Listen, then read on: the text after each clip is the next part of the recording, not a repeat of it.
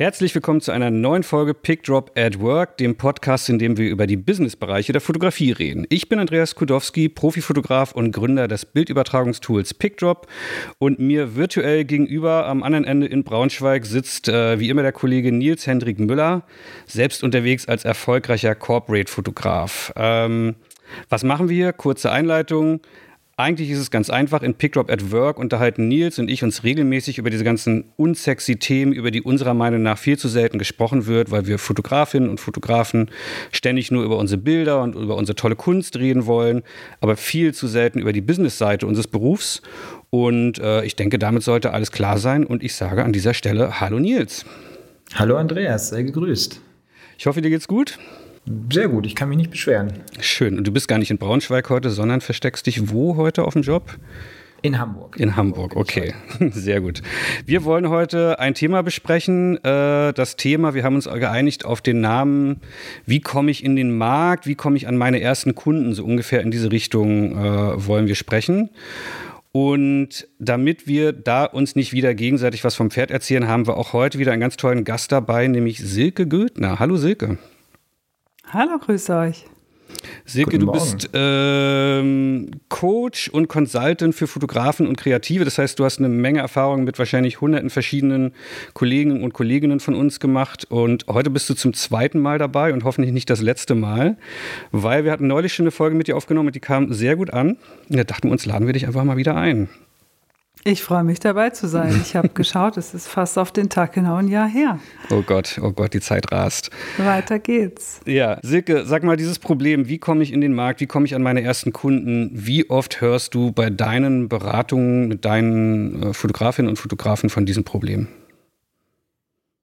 Das ist ganz unterschiedlich. Ähm, wenn ich beispielsweise mit äh, Fotografinnen und Fotografen zu tun habe, die jetzt ähm, zum Beispiel aus dem Studiengang kommen, dann fragen die sich das gar nicht, weil für die ist der Weg relativ klar. Mhm. Die haben äh, schon im Bereich des Studiums ähm, Ideen entwickelt, Kontakte geknüpft, auch durch die Studiengänge, die unterschiedlichen Studiengänge ähm, auch im Bereich Fotojournalismus schon zu Magazinen beziehungsweise ähm, Zeitungs, Zeitungen, äh, Zeitungsverlagen äh, Kontakte knüpfen können, Praktika machen können. Und äh, für die ist der Weg schon so ein bisschen klar im Kopf. Die haben ihre Idee, die haben ihren Fokus, ähm, produzieren meistens auch schon mh, hm, viele eigene Themen, haben Ideen für, für Themen und äh, Projekte und sind eigentlich schon so, so mittendrin und finden ihren Weg meistens relativ gut über die Verlagswelt. Okay, das heißt, die heutige Ausgabe machen wir nicht für die Studentinnen und Studenten, die in den Markt wollen, sondern für die äh, 35-Jährigen und aufwärts. Nein, also kannst du mir noch nicht erzählen, dass die alle genau wissen, wie es geht. Du meinst die, die jahrelang assistiert haben hm, oder zum Beispiel, äh, ja. und dann irgendwann entscheiden, jetzt ist mal gut mit dem Assistieren, jetzt mache ich mich mal selbstständig und äh, guck mal, wo ich meine eigenen Kunden herbekomme. Hm. Ja, Klar, das ist nochmal ein, ein anderer Markt und auch äh, eine andere Zielgruppe. Ich glaube, das kann man auch nicht verallgemeinern, weil du musst dir ja auch überlegen als Fotograf oder Fotografin, will ich in die Werbung, will ich eher äh, eine bestimmte Arbeitsweise, also will ich einen bestimmten Markt erobern oder möchte ich äh, oder möchte ich eben mehr im Bereich Unternehmen arbeiten, wie das Nils Henrik ja macht? In welchem Bereich will ich da eigentlich anpeilen? Ich glaube, da gibt es dann eben sehr unterschiedliche Möglichkeiten und Wege, die ersten Schritte zu gehen. Sicher ist, glaube ich, in beiden Varianten aus meiner Sicht, dass du ohne Netzwerk, also ohne von dem, was du vorher gemacht hast, zu profitieren, nicht einsteigen kannst. Das heißt, du siehst es fast sogar als Vorteil, wenn man Quereinsteiger ist. Ich bin, meinetwegen habe ich zehn Jahre in der Architektur gearbeitet, äh, als Architektin oder als Architekt, mache dann hinterher Architekturfotografie, dann habe ich den Jackpot schon mal. ja, ist schön einfach ausgedrückt. Tatsächlich gibt es das, ja. Ähm, ist äh, gar nicht so lange her, dass ich ein Gespräch geführt habe mit einer äh, Architektin, die äh, sehr lange, also ich glaube ungefähr wirklich zehn Jahre, was empfinde ich als lange, ähm, in einem Architekturbüro gearbeitet hat, bevor sie entschieden hat, ich will jetzt die Seite wechseln. Ich möchte mhm. jetzt eigentlich dafür sorgen, dass das, was ähm, was ich bisher mitplanen durfte, dass das einfach auch toll fotografiert ist. Und äh, das hat sie auch ganz gut geschafft, dadurch, dass sie diese Feldexpertise hat und dass sie auch bestimmte Kontakte hat und weiß, wen sie in dieser Branche auch direkt ansprechen kann. Hm. Jetzt ist das ja aber natürlich leider nicht der Standard. Die meisten Menschen wollen ja von Anfang an gerne irgendwie in die Fotografie gehen und es irgendwie schaffen, haben vielleicht nicht diesen tollen Startpunkt und diese fünf Jahre Zeit gehabt, sich während des Studiums Gedanken zu machen und äh, ein Netzwerk aufzubauen. Nils, du hast es so schön in unserer Vorbereitung formuliert. Hast du keine Kunden, hast du keine Referenzen, hast du keine Referenzen, hast du keine Kunden. Genau. Äh, magst du uns nochmal mitnehmen, was du damit meinst? Ja, also es geht, ähm, also ich würde ganz gerne wahrscheinlich sogar mit einer Gegenfrage starten, weil äh, das, was Silke zum Thema Studenten gesagt hat, ich kann mir vorstellen, dass das äh, sich die jetzt vielleicht nicht komplett auf die Uni Hannover beschränkt, aber ich weiß, dass die eine sehr starke und intensive Arbeit gemacht haben über sehr viele Jahre, wo sie sehr darauf geachtet haben, über Praktika bei der äh, Frankfurter Allgemein, wo eben auch ein, zwei meiner äh, Kollegen beziehungsweise Assistenten eben tatsächlich ein Praktikum gemacht haben und äh, dass sie eben wirklich geguckt haben mit Verlagsverbindungen, dass diese Verbindungen zum Teil der Professoren eben auch genutzt werden, um einfach sich an diesen Markt ranzutasten und um äh, auch Geschichten und Projekte so zu begleiten, dass man äh, das vielleicht auch direkt kombiniert mit einer Veröffentlichung, wie zum Beispiel in der Mare, da gab es äh, ganze Jahrgänge, wo ich das Gefühl hatte, dass man so zwei, drei, vier Reportagen in einer Ausgabe tatsächlich von den Studenten aus Hannover kamen, sehr gute und liebevolle Sachen. Ähm, und meine Frage an Silke wäre in dem Moment, äh, es gibt viele andere Unis, die keinen journalistischen Schwerpunkt haben, die auch Fotografie basiert sind. Ähm, die tauchen dann zum Beispiel bei den BFF-Förderpreisen ähm, immer mal wieder auf. Und da ist dann eben die Frage, ob du da auch irgendwelche Informationen hast. Also ich meine jetzt nicht, äh, um aus dem Nähkästchen zu plaudern, sondern also ich glaube schon, dass dieser, dass ein Weg eben über diesen Printbereich gehen kann, auch für ganz verschiedene Genres, dass es aber auch Genres gibt, wo dieser Shortcut, wo es den eben nicht gibt. Und ich meine jetzt gar nicht, dass man dann ähm, nachhaltig im Editorial-Bereich arbeitet und da komplett von lebt, sondern dass es an manchen Stellen vielleicht eben auch so eine Einstiegsmöglichkeit sein kann, um an andere Bereiche ranzukommen. Und ähm, aber das, was Andreas am Anfang gesagt hat, ist am Anfang auch mit der ersten Mappenvorstellung tatsächlich das Problem. Man hat keine Referenzen und keine Kunden und aus diesem Teufelskreis muss man eben am Anfang irgendwie raus.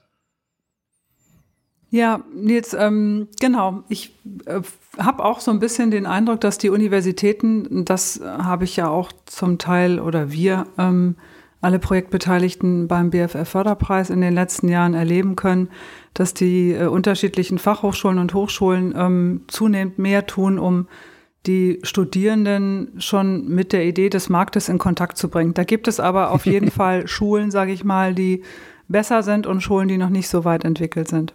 Ich musste gerade kurz, kurz kichern, wie ihr vielleicht gehört habt, weil äh, es gibt erst die, wie, wie hast du es formuliert, die Unis machen etwas, um die Studierenden mit der Studierenden Idee mit der Marktes Idee des Marktes in Kontakt zu bringen oder so.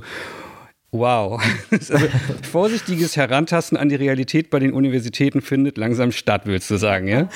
Ja, da dürft ihr mich jetzt nicht festnageln. Ich bin jetzt nicht äh, Dozentin in den unterschiedlichen Studiengängen. Ich habe diese Erfahrung aus den Gesprächen mit den Studierenden oder mit den Absolventinnen. Und aus meiner Sicht äh, gäbe es da sicherlich noch Verbesserungspotenzial nach oben. Aber ich glaube, wir sind ja jetzt auch nicht im Podcast, um die Arbeit der Universitäten zu bewerten. Ne? Ich glaube aber, was für uns wichtig ist hier im Podcast, damit die Zuhörer was mitnehmen können, ist, dass wir mal so eine Typologie aufmachen, so eine Persona haben. Also wer bin ich denn eigentlich als Fotograf oder Fotografin und in welchen Markt will ich eigentlich einsteigen? Was ist meine Ausgangsbasis? Denn die meisten Fotografen, würde ich mal behaupten, ohne jetzt auf eine Statistik zuzugreifen, gehen ja nicht als Quereinsteiger in den Beruf. Die meisten Fotografinnen und Fotografen haben den Plan sozusagen als Erstberuf. Und äh, über welche Persona reden wir jetzt hier? Ja, also ich habe mit Andreas gestern, wie gesagt, kurz gesprochen und da ging es auch um das Thema und äh, habe ihm dann gesagt, also ich habe mehrere Stränge, äh, mit denen ich parallel eben in den Markt gekommen bin. Das heißt, ich habe, es gibt nicht einen einzigen, den ich zurückverfolgen kann, sondern es sind mehrere Dinge passiert, die sind gleichzeitig passiert, sind auch ganz unterschiedliche passiert. Andreas gesagt, ja, das ist ganz lustig, das ist ja 20 Jahre her. Ähm, ich habe darauf gesagt, äh, das, das mag sein, dass das 20 Jahre her ist. Es gibt sicherlich Dinge, äh, die sich verändern. Sicherlich hat sich der Markt auch verändert. Aber ich glaube, dass die Grundstruktur und die Grundherangehensweise nach wie vor sehr ähnlich ist. Es ist vom Grundprinzip so, als wenn man einen Beziehungspartner sucht. Vor 20 Jahren gab es keinen Friend Scout, kein Tinder und sonst was nicht gefunden, hat man sich trotzdem, im besten Fall hat man eine mittelfristige Bindung oder vielleicht sogar eine langfristige Bindung eingegangen. Und ich glaube sicherlich, dass die Art und Weise, wie gesucht wird nach Fotografen, sich an manchen Stellen verändert hat. Aber ich glaube, dass die Art und Weise, wie man in den Markt kommt, bis auf ein paar Spezialbereiche an vielen Stellen doch sehr ähnlich geblieben ist. Das ist sicherlich an manchen Stellen vielleicht zu so ein paar klassischen Bereichen, äh, dass es da ein bisschen weniger wird, dass dazu äh, ein paar neue Bereiche dazukommen, über die wir sicherlich auch gleich sprechen. Aber dass so die Grundstruktur, wie geht das Ganze eigentlich los, doch relativ ähnlich geblieben ist. Okay, dann mache ich mal wie von Silke gewünscht hier die Persona auf, eine etwas schwammigere. Ich will äh, Werbefotograf werden oder Architekturfotografin oder Corporate-Fotografin. Die lassen jetzt mal so Hochzeitsfotografen und so vielleicht noch so ein bisschen zur Seite, weil komplett komplett anderer Bereich. Ähm, aber die drei Sachen ähneln sich so ein bisschen. Was ist denn deine Meinung, Nils? Äh, was ist denn über die 20 Jahre gleich geblieben? Wenn ich das bin oder werden möchte, was, wie komme ich dann an meine Partnerin, an meinen Partner? Also ein Tinder für Fotografen gibt es ja leider noch nicht. Nee, das gibt's nicht. Ähm, also ich glaube, man muss, äh, der Punkt ist, man muss irgendwo einen Ansatz finden. Und natürlich äh, kann man selber der festen Überzeugung sein, dass man sagt, also die Porträts, die jetzt in einem Vorstands- oder einem Geschäftsbericht von einem DAX-Unternehmen abgebildet sind, das ist keine Kunst, das kann ich auch. Äh, oder in dem Industriebereich, das ist keine Kunst, äh, das kann ich auch. Die Bilder, die die da haben, das kann ich besser. Und das mag sogar sein, dass man das kann, aber das Frage ist tatsächlich, wie ist der Weg, wie komme ich dahin? Ähm, es gibt gerade im Industrie- und Corporate-Bereich das Problem, dass ich im Gegensatz zu Werbung, äh, Beauty und Co. nicht so einfach freie Arbeiten machen kann. Mhm. Das heißt, selbst wenn ich sage, äh, ähm, ich weiß, dass ich genau die Industriesachen machen kann, ist immer die Frage, wo kriege ich diese Sachen her? Wie komme ich in diese Locations rein? Wie komme ich an die Firmen ran, die mich da fotografieren lassen?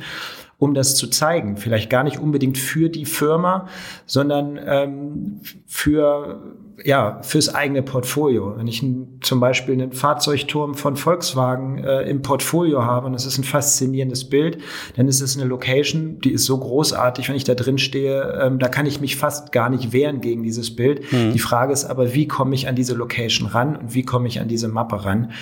Und ähm, das ist eigentlich, glaube ich, der Weg, den man finden muss. Wo ist der erste Punkt? Wie komme ich erstmal an die Bilder, mit denen ich an die ersten Sachen rankomme. Ich habe jetzt immer noch nur Fragen im Kopf und immer noch nicht den Hauch einer Antwort. Äh, Silke äh, äh, winkt schon ja. ganz aufgeregt. Willst du uns mit einer Antwort beglücken vielleicht? Ich grätsch da mal direkt mhm. rein, weil Nils äh, so eine schöne Vorlage gebracht hat. Ähm, nehm, nehmen wir ruhig mal den, den Typ des Unternehmensfotografen oder der Unternehmensfotografin und äh, bleiben mal bei dieser Person. Also wenn ich, ähm, wenn ich mir überlegt habe, ich möchte in diesen Markt der Unternehmenskommunikation, der Geschäftsberichte, der Businessporträts oder der Industriereportagen, das ist ja ein sehr weites Feld. Und äh, da gibt es ja auch sozusagen wie beim Bäcker kleine Brötchen und große Brötchen. Und so würde ich auch den Einstieg sehen, um da jetzt mal eine sehr äh, plakative Metapher zu finden wenn ich mit Fotografen zum Beispiel zusammenarbeite, die in diesem Bereich ähm, besser werden wollen, größer werden wollen oder neue Kunden gewinnen wollen, dann wäre mein Ansatz immer zu gucken, wie, ähm, wie kann ich mein Portfolio oder was habe ich eigentlich jetzt aktuell im Portfolio, was in diese Richtung geht, was es mir ermöglicht, damit den nächsten Kunden sozusagen gewinnen zu können. Und wenn das Portfolio einfach noch nicht so weit ist, ähm, dann brauche ich eine Serie, dann muss ich mir überlegen, woher komme ich an die Serie. Das ist schon total richtig, sehe ich auch ganz genauso. Ähm, was dann aus meiner Sicht ganz gut hilft, ist sich erstmal zu überlegen, welche Kontakte kann ich eigentlich nutzen, um diesen Plan zu verwirklichen. Welche Kontakte habe ich in meinem eigenen Umfeld? Vielleicht auch wieder über ähm, Kontakte über Kontakte, also über Multiplikatoren sozusagen. Vielleicht kenne ich tatsächlich jemanden, der ein interessantes Architekturbüro hat, mit dem ich einfach mal einsteigen kann, um eine erste Serie zu fotografieren, die vielleicht ein bisschen professioneller ist, damit ich zumindest mal den Ansatz meiner Bildsprache zeigen kann, den Ansatz, wie ich Porträts mache, den Ansatz, wie ich Gebäude oder Räume fotografiere und so weiter, wie ich mit Licht und Perspektive umgehe. Also das zu zeigen, glaube ich, das schafft jeder oder das zu erreichen, das schafft, glaube ich, jeder, der diesen Weg gerne gehen möchte, in seinem eigenen Umfeld mal zu gucken, welche Kontakte finden sich da, welche Bekannte kann ich da irgendwie auftun, über verschiedene Kanäle in meinem eigenen Netzwerk, um an eine nächstgrößere, nächstbessere Strecke in meinem Portfolio zu kommen, die mir diesen Weg dann zum, äh, wie hast du es so schön gesagt, ähm, ähm, das bekannte Autounternehmen, glaube ich, ähm, dann verkürzt. Also ne, der direkte Weg ist häufig schwierig, sehe ich genauso, aber der Umweg von den kleinen Brötchen auf die größeren zu kommen, der funktioniert in der Regel sehr, sehr gut. Ja, also ich, ich glaube auch, dass äh, diese, diese Reihenfolge tatsächlich Sinn macht, dass man, äh, selbst wenn man der festen Überzeugung ist, dass man toll Fußball spielt und äh, das auf dem Bolzplatz gelernt hat oder vielleicht in der Kreisklasse und da viel gemacht hat für sich selber, das ist jetzt egal, ob es jetzt in äh, Braunschweig, Berlin oder Hamburg auf irgendeinem Hinterhof ist. Deshalb geht man ja nicht direkt los und äh, meldet sich beim Pro-Training von Bayern München an. Ähm, der Sprung ist dann doch tatsächlich sehr groß. Ähm, was ich glaube, was äh, auf dem Weg dahin, und zwar sowohl in der Corporate-Fotografie als auch äh, in anderen Bereichen, wo der Sprung vielleicht sogar noch größer ist, nämlich im Bereich, ich sage einfach, Beauty, Fashion oder Automobilfotografie, weil während es beim Corporate zum Beispiel so ist, dass es bei Unternehmen ja auch kleinere Produktionen gibt. Da gibt es dann vielleicht irgendwo mal einen kleinen Standort, wo ein paar Bilder gemacht werden müssen, ähm, wo das Ganze eben mal vielleicht nur einen Tag dauert, äh, wo nicht so viel drumrum ist. Ähm, so ist es doch im Beauty, im Fashion oder im Automobilbereich so, dass wenn man tatsächlich solche Produktionen hat, die sind gleich unfassbar teuer. Das heißt, ähm, dieser Punkt zwischen, äh, ich kann das theoretisch fotografieren und äh, auf der anderen Seite steht eine Produktion, die 10, 20, 50 oder 100.000 Euro am Tag kostet. Also jetzt mal, um das jetzt mal ganz groß zu fassen. Ähm, da geht es ja nicht nur darum, dass derjenige, der mich einkauft, sprich der Artbuyer oder der Bildredakteur, äh, die Bilder sieht und sich das vorstellen kann. Da spielen dann die Referenzen äh, eine Rolle, weil da ist dann einfach die Frage, traut der Bildredakteur, der Art Buyer, jemandem, der sowas noch nie vorher gemacht hat und keine Zwischenreferenzen hat, jemandem das zu. Und deshalb ist die Frage, wie fülle ich diesen langen Weg? Und ich glaube, dass es damals wie heute einen Weg gibt, der dazwischen ist. Und das ist der Editorial-Bereich, weil es im Editorial-Bereich tatsächlich all diese Genres gibt. Ähm, für den Corporate-Bereich ist es ähm, der Bereich Handelsblatt, äh, Wirtschaftswoche, äh, Kapital, Teile vom Spiegel, äh, verschiedene Redaktionsbereiche. Es gibt für Fashion und Beauty äh, sicherlich Brigitte oder eben auch eine Vogue sind sehr gute Adressen wo man eben einfach auch Referenzen sammeln kann. Im Automobilbereich gibt es da auch ein paar Magazine, wie eine Ramp zum Beispiel. Und ich glaube, das ist äh, ein Punkt, wo man sagt, so, da kann man immer relativ ich sage nicht einfach, aber relativ, also doch auf dem Weg dahin, äh, doch relativ einfach Referenzen sammeln. Das heißt, äh, in dem Moment habe ich die Möglichkeit, eine Mappe zu machen. Ich habe eine Möglichkeit, zu der Bildredaktion zu gehen. Ich kann hier natürlich auch anrufen. Ich kann das remote machen. Es gibt da mehrere Möglichkeiten mittlerweile. Aber da eben auf mich aufmerksam zu machen, ähm, da vor Ort zu sein. Der Punkt ist aber, und das ist, glaube ich, das, was man sich auf der einen Seite klar machen muss, wovor man aber auch keine Angst haben darf, es ist ein Verdrängungsmarkt. Das heißt, wenn ich jetzt sage, ich bin ganz toll im äh, Fotografieren und Porträtieren äh, von Menschen, äh, von Businessleuten, ich glaube, ich kann das, ich kann auch Politiker, äh, und gehe dann zum Spiegel, dann muss mir klar sein, dass der Spiegelredakteur natürlich eine ganze Handvoll Fotografen für unterschiedliche Orte hat, wie wir jetzt zum Beispiel Andreas in Berlin, der da Politiker fotografiert. Äh, da sind auch dann andere Namen, die immer wieder auftauchen. Äh, und dann muss mir klar sein, wenn ich mich vorstelle und in Berlin sitze oder in Hamburg, äh, die Redaktion hat jetzt erstmal nicht zwingend auf mich gewartet. Das heißt, es gibt dann aus meiner Sicht zwei Möglichkeiten. Die Möglichkeit eins ist, ich habe eine wirklich gute Mappe. Das heißt, da sitzt jemand gegenüber und sagt, oh Mensch, das ist spannend, das möchte ich mal ausprobieren. Ähm, oder eben eine andere Mappe. Manchmal hat man auch das Glück, was alle fünf bis zehn Jahre passiert, dass ein Magazin wie eine Kapital oder ein Handelsblatt auch einfach mal ein Layout und den ganzen Look ändert, eine ganze Ausstrahlung ändert oder und wirklich fast die ganze Bildsprache austauscht und damit zum Teil auch die Fotografen. Es gibt aber auch noch eine zweite Möglichkeit. Also es gibt bei mir mehrere Beispiele, wo es tatsächlich über eine Mappe geklappt hat. Äh, zwei, die ich äh, nachvollziehen kann. Was aber auch mehr, mehrfach gut geklappt hat, ist, wenn man eine äh, relevante Geschichte hat, die mhm. spannend ist, die man gemacht hat, wo einem irgendwas über den Weg gelaufen ist. Und das ist jetzt wirklich eine großartige Geschichte. Boah, die muss man machen. Und wenn man dann vielleicht sogar äh, einen befreundeten Journalisten sucht oder hat oder jemanden kennt und so eine Geschichte dann wirklich frei produziert und ähm, ich habe eine Geschichte äh, damals im SZ-Magazin äh, eine größere Geschichte platzieren dürfen und einem Rolling Stone Magazin. Und das sind zwei, oder das gerade beim SZ-Magazin ist das ein gutes Beispiel, weil meine Fotografie damals wahrscheinlich, also ich war auch beim SZ-Magazin, habe mich da mit einer Mappe vorgestellt. Die Fotografie selber hat nicht ausgereicht, aber die Geschichte später, die war dann tatsächlich der Zugang dazu, weil die hat einfach gut gepasst und ähm, wenn man sich hinstellt und wirklich relevante Inhalte produziert, die für ein Magazin relevant sind, dann kann man das machen und dann kann man das auch ein Jahr später wieder machen und noch ein Jahr später und somit einfach auch einen Kontakt halten, ohne dass man vielleicht einen ersten Job bekommen hat. Und ich glaube, dass das noch ein bisschen mehr zieht als äh, nur die Mappenvorstellung, die man aber auch dann wahrscheinlich in regelmäßigen Abständen wiederholen sollte. Hm. Ähm, also ihr seid beide, habt beide, vertretet beide die These, wenn ich an Unternehmen ran will, also an echte Kunden, wo man vielleicht auch mal mehr als 500 Euro am Tag verdient, ähm, sollte man sich vorher, muss man nicht zwingend, aber könnte man sich vorher auf dem Editorial-Markt bewiesen haben, dass man das kann, damit man es eben dem, Silke, du hast vorhin das Beispiel genannt, dem Besitzer des Architekturbüros, nicht irgendwie sagen muss, toi, toi, toi, ich glaube an mich, äh, glaub du mal bitte auch an mich, sondern damit man was zum Vorzeigen hat, um zu sagen, guck mal, ich habe das schon 15 Mal gemacht, ich würde das jetzt auch gerne für dich machen. Weil die Frage ist, du hast vorhin, Silke, du hast vorhin genannt, ja, ich kann ja auch vielleicht über zwei Ecken jemanden finden mit einem Architekturbüro und kann denen sagen, guck mal, so sehe ich die Welt, so arbeite ich mit Licht, so arbeite ich mit Perspektiven. Aber wenn ich nichts habe, weil ich eben noch nie in den berühmten äh, Volkswagen-Turm reinkam, wie Nils gerade meinte, dann muss der ja auch, dann kauft der ja auch erstmal die Katze im Sack oder äh, ich muss gratis arbeiten für den, was man ja auch nicht zwingend will.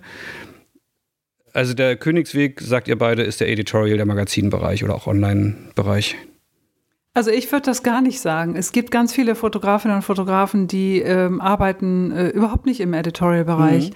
Ähm, ich bin aber sozusagen auch der Meinung, dass war lange Jahre so und ist zum Teil immer noch so, dass wenn man zum Beispiel in den Werbebereich einsteigen möchte, ähm, man assistiert vielleicht lange bei einem guten Werbefotografen oder verschiedenen und lernt ähm, relativ viel ähm, über, ähm, wie solche großen Produktionen auch ablaufen, wie sie gehandelt werden, ähm, welche Budgets dahinter stehen, welche Kontakte dahinter stehen, wie das ganze ähm, Jobmanagement ist, die ganze Orga und so läuft. Da lernt man ja ganz, ganz viel, aber auch das Netzwerk kriegt man dann das heißt, äh, der Einstieg über Assistenzen, ähm, dann irgendwann zu sagen, jetzt baue ich mir nebenbei eine eigene Mappe auf, um vielleicht auch in den Werbemarkt einzusteigen, der führt nicht zwangsläufig über Editorial. Also äh, auch was viele Magazine mittlerweile kaufen. Du hast ähm, Ramp, glaube ich, angesprochen. Ich weiß nicht ganz genau, wie es bei der Ramp ist, aber viele Magazine ähm, geben überhaupt kein Geld mehr aus für die Arbeiten, die sie von Fotografen veröffentlichen oder ankaufen, nennt sich das so schön. Also da fließt häufig gar kein Geld mehr. Das ist der reine Imagefaktor. Mhm. Wie gesagt, wie es jetzt aktuell bei der Ramp ist, kann ich nicht genau sagen. Aber ähm, die, die Idee über ähm, eine, eine gute Assistenz, Kontakte zu knüpfen, sich ein Netzwerk aufzubauen, eine Mappe aufzubauen, um dann irgendwann loszugehen und sich bei Agenturen vorzustellen, die funktioniert ähm, immer noch ganz gut. Es ist häufig nicht derselbe Bereich. Also wenn jemand jahrelang bei einem Autofotografen assistiert hat, dann geht der oder diejenige vielleicht dann auch in den äh, People-Lifestyle-Bereich und stellt sich bei Agenturen im Artbuying vor für klassischere Werbe. Ähm, ähm, äh, Themen sozusagen, die, die da produziert werden und nicht für Automobil. Aber ähm, das Vertrauen bei den Artbuyern in dem Moment ist dann auch schon eher gegeben, wenn sie, wenn sie hören und wenn sie sehen, dass jemand ähm, so lange auch assistiert hat bei Leuten, die einfach ihr Handwerk beherrschen, die einen Namen haben, die Kampagnen geschossen haben. Allein das ist schon aus meiner Erfahrung ein wichtiger Vertrauensvorteil, um zu sagen, okay, diejenige oder derjenige weiß, wie es läuft. Ähm, auch wenn die Person noch keinen ersten Job gemacht hat, wo hohe Budgets gehandelt werden und viele im Team sozusagen mitlaufen, unter Verantwortung laufen, ähm, gibt es da zumindest ein Verständnis für die Dinge und dann ist ähm, die Möglichkeit da, dass man an einem ersten äh, vielleicht etwas kleineren Job zunächst mal eine Zusammenarbeit testet, die ist sehr, sehr hoch und sehr, sehr wahrscheinlich. Also das funktioniert sehr gut. Und das muss nicht zwangsläufig dann über diese Editorial über den Editorial-Einstieg sein. Mal ganz abgesehen davon, dass eine Modeproduktion im Editorial-Bereich völlig anders abläuft als eine Modeproduktion im, im E-Commerce oder Katalogbereich oder sogar im Kampagnenbereich. Da gibt es ja mittlerweile auch krasse Marktveränderungen. Ähm, seht euch die großen Studios an, die da die die äh, freien Modefotografen vom Markt wegbuchen, damit sie ihre Kontingente fotografiert bekommen für ein Honorar, was noch unter den Editorial-Honoraren ähm, dann auch liegt. Ne? Also jeder Markt hat da auch nochmal so seine eigenen Gesetzmäßigkeiten, würde ich damit auch sagen. Aber das heißt, ähm, dieses Problem, ich habe noch gar keinen ersten Job, kann ich eben darüber lösen, dass ich quasi Vertrauen mitbringe, dass ich durch Referenzen, durch Assistenzen und so weiter aufgebaut habe. Das heißt, wenn ich dann zu diesem, ich bleibe mal bei dem Beispiel des Architekturbüros, dahin gehe und den überzeugen kann, guck mal, ich habe aber für den und die tolle Architekturfotografin fünf Jahre lang assistiert, kann das helfen. Aber ich glaube, so ein, zwei eigene Bilder, so eine freie Arbeit sollte ich vielleicht trotzdem schon mal irgendwo gemacht haben und mitbringen, oder? Ja, also äh, auf jeden Fall, bitte nicht falsch verstehen, ohne Mappe läuft hier gar nichts. Mhm. Äh, also auch wenn ähm, bestimmte Direktkunden ähm, sich für klassische Portfolios viel weniger interessieren äh, als für die Webseite, ähm, ist eine Mappe tatsächlich oder eine gute Webseite, die aussagekräftige Projekte hat, ähm, unerlässlich, um den ersten oder zweiten Job zu kriegen. Das ist ganz klar, glaube ich. Da sind wir auch alle einer Meinung. Darum geht's mhm. gar nicht. Ne? Ich glaube, die, und vielleicht noch mal kurz zur Vertiefung dieser Idee, die ich eingangs geäußert hatte, wenn du Kooperationen herstellst, um eine, ein tolles Projekt für deine Mappe zu bekommen, und das meinte ich damit eigentlich, such dir einen Unternehmer, der ähm, der genau das bietet, was du fotografieren möchtest, ja, möglichst viele Challenges, die du in deinem Portfolio abbilden möchtest, vom Porträt bis zum Raum, was ich vorhin auch gesagt habe, in deinem Umfeld und ähm, guck, dass du eine freie Arbeit für das Portfolio machst, dann hast du da eventuell auch eine Kooperationsmöglichkeit. Das heißt, du hast kein Produktionshonorar, aber du hast vielleicht die Möglichkeit, über eine gewisse Nutzungsvereinbarung, wenn beide mit dem Ergebnis am Ende zufrieden sind, dann trotzdem zu sprechen. Also das, das denke ich auch. Also ähm, ich würde das in dem Bereich, äh, also erst kurz den Architekturbereich nochmal aufgreifen. Das finde ich jetzt ein sehr gutes Beispiel, weil das ist ein Bereich, den man, glaube ich, wirklich ganz sukzessive aufbauen kann. Du kannst das Architekturbüro mit drei Leuten von nebenan, mit dem anfangen äh, wenn du deinen guten Job oder die ersten paar Bilder machst, dann nimmst du das nächste Architekturbüro in der Hauptstraße, das hat dann vielleicht schon zehn Leute, dann kannst du vielleicht eine größere, also ich glaube, dass man das wirklich so richtig stufenweise aufbauen kann und ähm, dass das einfach so wirklich gut funktionieren kann. Und das Zweite ist genau, was Silke sagt, irgendwo müssen die Bilder herkommen. Und am geschicktesten ist es tatsächlich, wenn ich eine Mappe, ein Portfolio, eine Internetseite, wie auch immer aufbaue, dass ich das gleich in Kooperation mit potenziellen Kunden mache. Das heißt, wie gesagt, ich habe ein Unternehmen, äh, das hat alles, was ich brauche, um es zu fotografieren. Ist es möglich, damit einen Deal zu schließen? Äh, das heißt, dass ich eben an die Bilder komme. Silke hat die Nutzungsrechte angesprochen, ähm, dass wenn die die Bilder dann eben auch nutzen, dass sie dann eben bezahlen, wenn nicht, dass es eben eine freie Arbeit ist.